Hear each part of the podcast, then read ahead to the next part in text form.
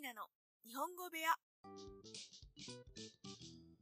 皆さんこんにちは。え今日、今はですね、私運転しております。初めて運転しながら収録、撮影をしております。今日はですね、私朝、寝坊する夢を見ました。まあ焦って目が覚めて時計を見ると本当に遅刻ギリギリの時間だったんです。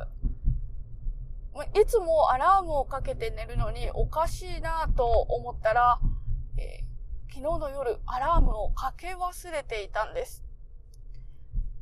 寝坊しそうになった時、寝坊する夢を見たことありませんか？実は私、結構この夢経験するんです。なぜ寝坊しそうな時に寝坊する夢を見るのかはわからないんですが、一種の予知夢みたいな感じなんですかね。私は睡眠が大好きなので、休日は一日寝て過ごすこともあります。睡眠をとると疲れが取れて、睡眠をとると疲れがしっかり取れるんですが、寝すぎると逆に頭が痛くなってしまいます。適度に休んだ方がいいと分かっているのですが、どうしてもついつい寝すぎて頭が痛くなってしまう日々です。皆さんは睡眠が好きですか？皆さんの中に、皆さんの中には、音があると眠れないとか、明かりがついていると眠れないとか、そういった人もいると思います。でも私は音があっても明かりがついていてもすぐに眠りにつくことができます。友達にはどこでもいつでも眠ることができるなんて最高だねと言われています。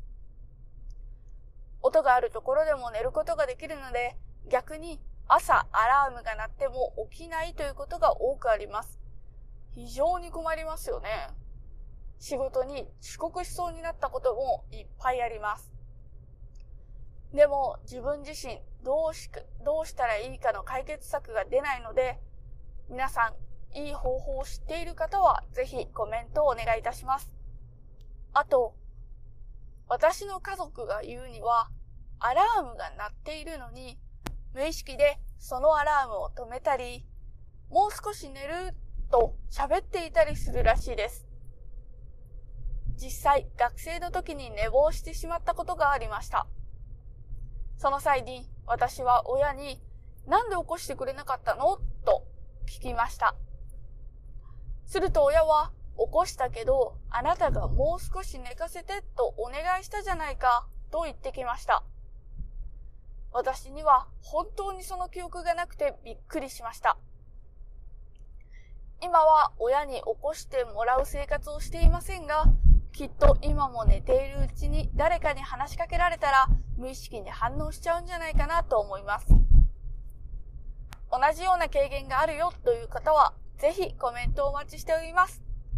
あなたの面白い睡眠話も聞かせてください。それでは今日の配信はここで終わり。今日も聞いてくれてありがとうございました。またねー。